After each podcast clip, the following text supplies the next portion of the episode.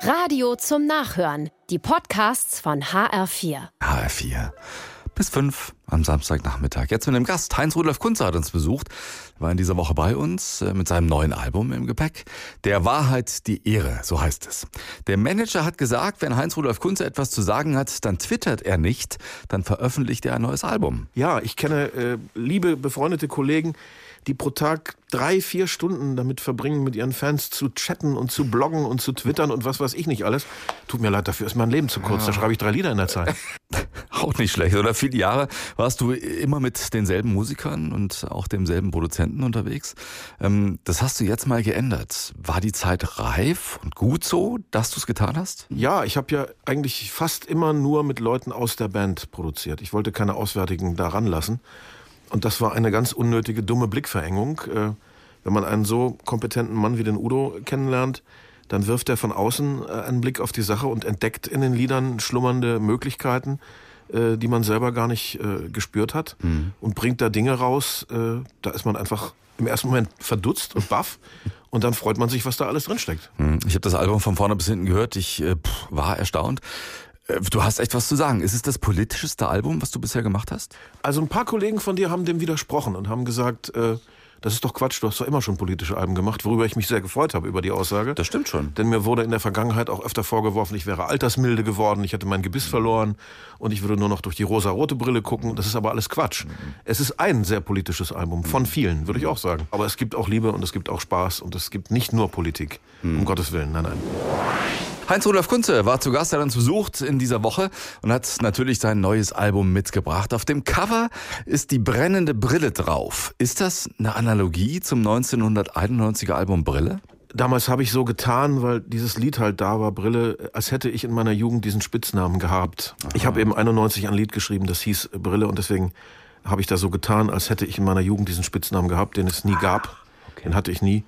Und äh, das ist aber die einzige Analogie, die ich sehen kann. Mhm. Ohne zu versuchen, dich in Schubladen zu stecken, ist mir aber aufgefallen, dass es unheimlich viele Musikstile auf dem Album gibt. Ja, wir waren immer äh, auf unseren Alben sehr Chamäleonartig äh, mit der Musik. Das liegt an den Texten, glaube ich, weil die so mhm. viele verschiedene Dinge ansprechen und viele verschiedene Stimmungen aufrufen und dann fühlt man sich musikalisch auch herausgefordert, das unterschiedlich zu tapezieren. Mhm.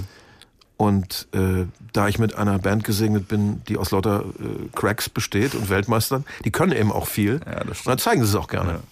Der Titel, Der Wahrheit die Ehre, so heißt es, finde ich fast ritterlich. Ja, es könnte eine Bruderschaft und Schwesternschaft sein, die sich für die Wahrheit in die Bresche wirft und kämpft. Stimmt. Könnte man als Gürtelschnalle tragen. Ja, das stimmt. So, so der letzte poetische äh, Ritter, der du bist, ähm, ist das so dein Kampf für die Wahrheit? Ich finde, er ist notwendig und irgendjemand muss ihn führen, bevor sie endgültig totgequetscht wird von Lügen, Fake News, alternativen Fakten, mhm. Hysterien, Aufgeregtheiten, Fieberträumen. Die Wahrheit hat es schwer heutzutage und braucht Artenschutz. Ja, und dabei ist die Wahrheit nur ein Mausklick entfernt. Im Grunde genommen könnte man unglaublich viel heutzutage wissen. Die technischen Möglichkeiten sind da, dass wir so viel wissen können wie noch nie in einem Erdzeitalter. Aber die Menschen sind zu Recht misstrauisch geworden und glauben einfach nichts mehr, weil es alles gelogen sein könnte. Insofern leben wir in einem digitalen Mittelalter.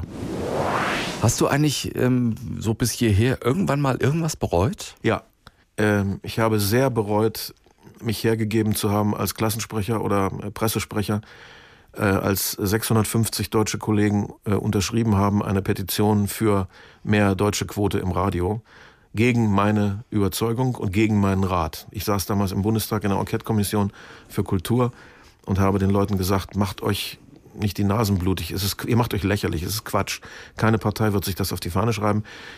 Ich, ich bin der ewige Klassensprecher, das war mein Schicksal. Lass das mal den Heinz machen. Wahrscheinlich, weil ich gerade im Bundestag äh, saß. Mhm. Und ich musste das verkünden und äh, habe dann äh, einige faire Berichterstattungen auch abbekommen, aber manche auch sehr unfair und sehr böse und habe dann keinerlei Solidarität von den anderen Musikern erfahren. Ich werde nie wieder etwas für andere Musiker tun. Mhm, aber Hauptsache für dich und singt ja weiter auf Deutsch.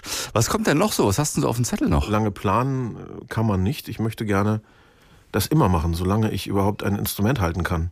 Äh, und natürlich nur, wenn, wenn es da einen Bedarf äh, gibt und es Leute auch hören wollen, das ist klar.